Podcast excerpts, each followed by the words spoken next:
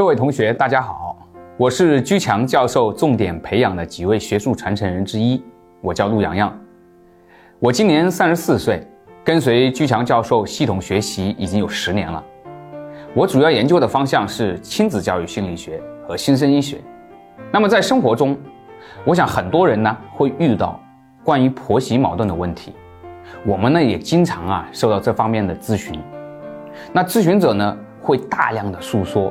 婆媳之间的矛盾，比如婆婆说老婆不做家务，或者做家务做的哪哪哪哪哪哪不好，哎，或者是说老婆会赖床等等。老婆呢又会说婆婆呢带孩子带的不好，带的不用心，哎呀磕着碰着了吧，等等。看起来呢是各式各样的生活问题导致的婆媳矛盾。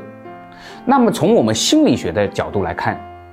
婆媳矛盾的本质原因，真的是表面上生活的这些琐事吗？婆媳矛盾的本质是什么呢？遇到婆媳矛盾如何应对呢？